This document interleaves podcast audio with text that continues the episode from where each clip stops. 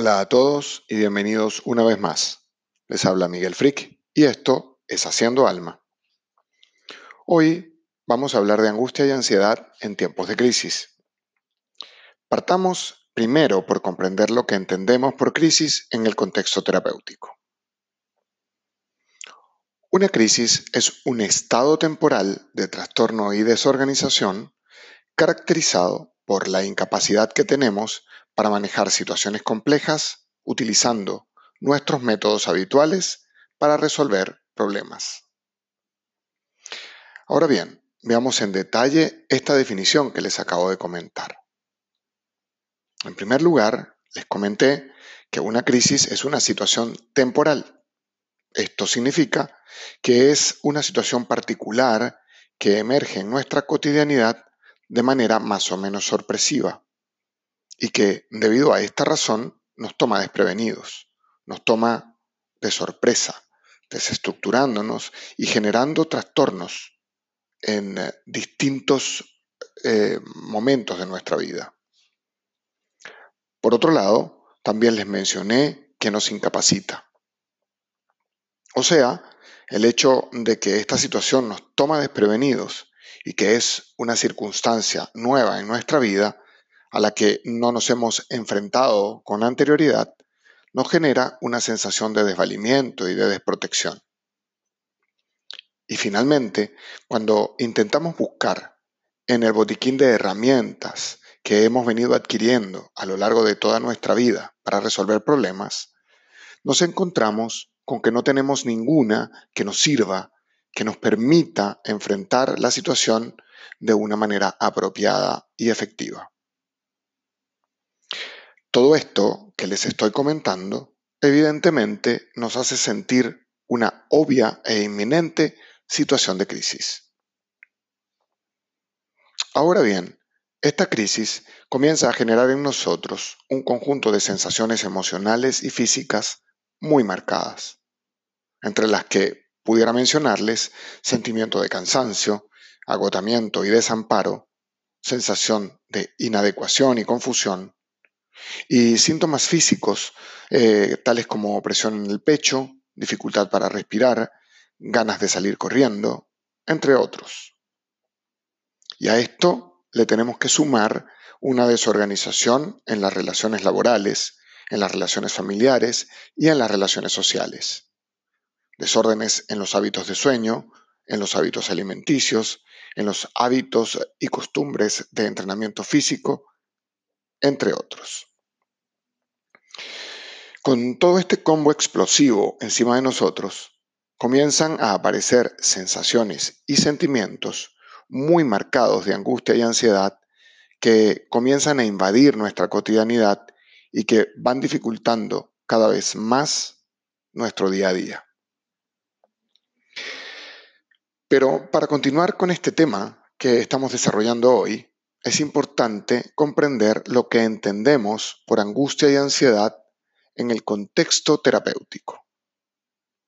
Porque en general, en nuestro uso coloquial, estas dos palabras tienen más o menos el mismo significado. Pero desde el punto de vista terapéutico, hay una distinción entre esos términos. Y aún en ese ámbito hay posturas distintas y polémicas en su utilización. En todo caso, fue Sigmund Freud, a principios del siglo XX, el primero en utilizar el concepto de angustia en términos clínicos.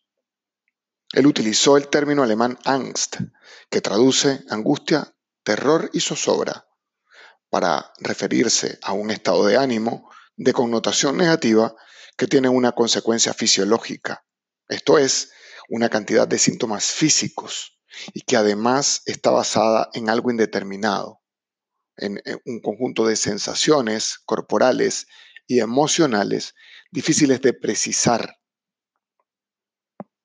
En el contexto terapéutico actual aparece la diferenciación marcada entre angustia y ansiedad.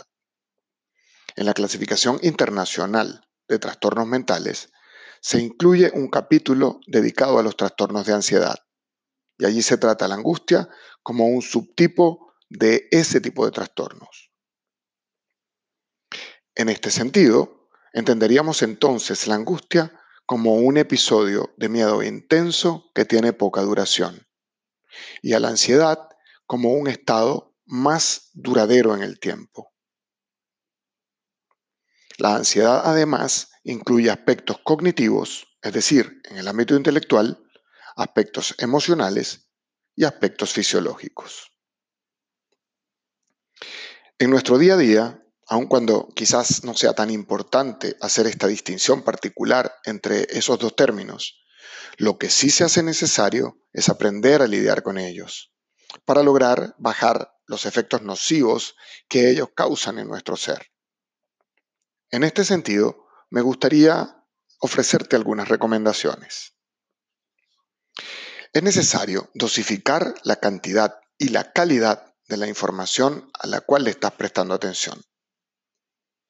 Fija una hora específica del día para mirar las noticias. No estés pendiente todo el día de ellas y sé muy cuidadoso con las fuentes que las emiten.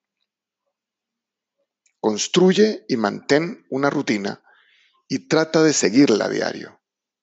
Esta rutina debe incluir actividades que te permitan distraerte.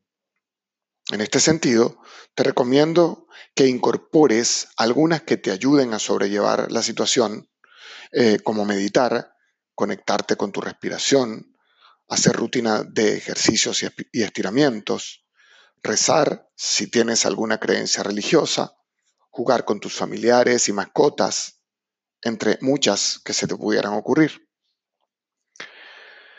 Mantén un espacio para que puedas comunicar en familia cómo se están sintiendo con lo que está pasando.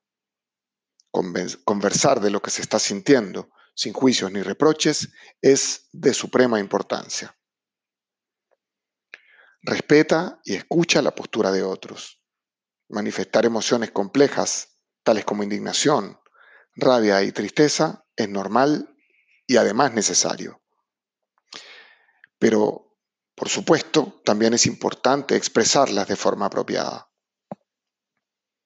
Si sientes que todo lo que estás experimentando se te está escapando de las manos, es necesario que busques apoyo profesional. Quiero dejarles claro que sentir angustia es normal en situaciones de crisis, pero tomar medidas como las que sugerí u otras que se les pudieran ocurrir y que vayan incorporando al quehacer cotidiano es muy necesario, pues los síntomas de ansiedad pueden ir en escalada a niveles verdaderamente desagradables. Ten en cuenta que las crisis también generan oportunidades para reinventarnos para transformarnos y para salir adelante de alguna forma. Mantener la fe y la calma, aprender a esperar y evaluar escenarios posibles es clave para transitar por periodos difíciles y lograr salir airosos de ellos. Les habló Miguel Frick y me encuentran en las redes como Haciendo Alma. Si te gustó y te pareció útil esta información, sígueme y replica este contenido para que otros lo puedan escuchar y continuemos este proceso de hacer alma, acercándonos cada día más a nuestro maravilloso compañero interior. Como siempre, les dejo un gran abrazo de alma.